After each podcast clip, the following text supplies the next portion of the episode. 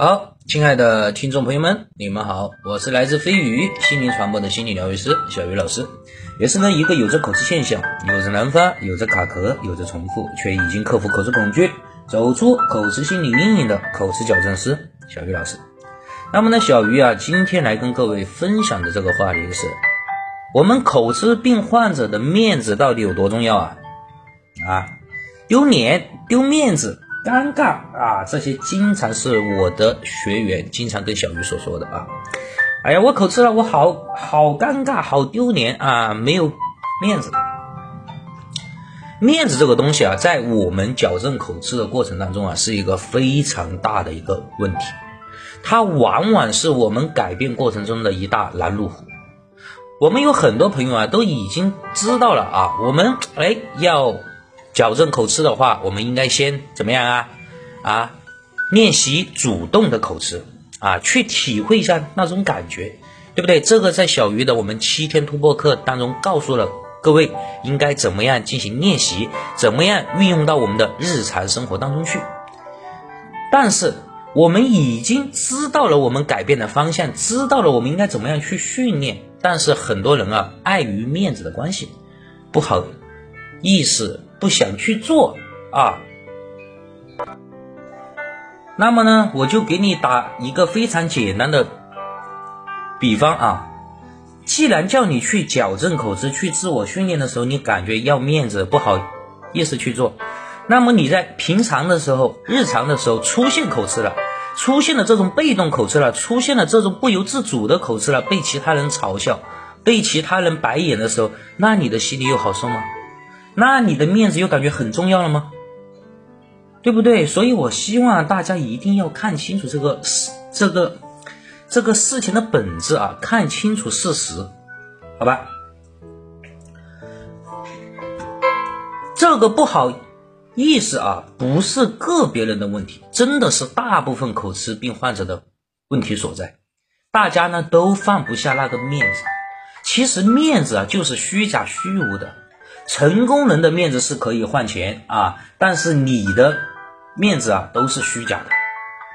如果说你觉得口吃矫正这是面子的事，那么其那么你现在就不需要再走口不需要再走口吃矫正这一条路了啊，回去该怎么样怎么样，看一下你的面子值不值钱。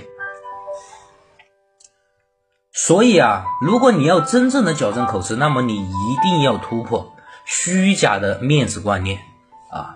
在这个世界上，其实根本没有几个人会在意你刚才说话是不是出现口吃了，根本没有几个人会关心你的存在，因为在他们的思维当中，口吃其实没什么，你只要慢慢的把你想说的话说出来就可以了，真的不会影响那么大。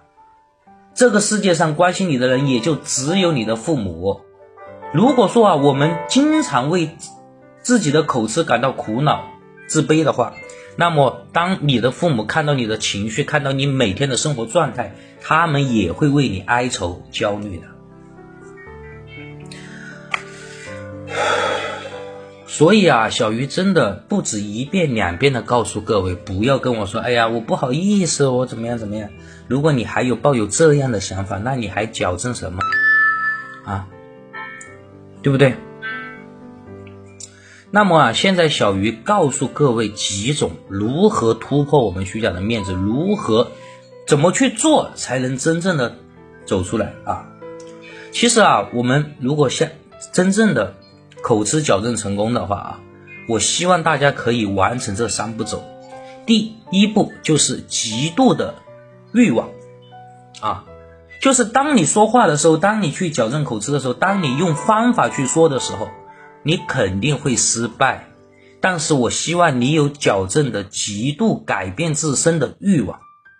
我去试十次啊，有七次说不出来，那我去试一百次。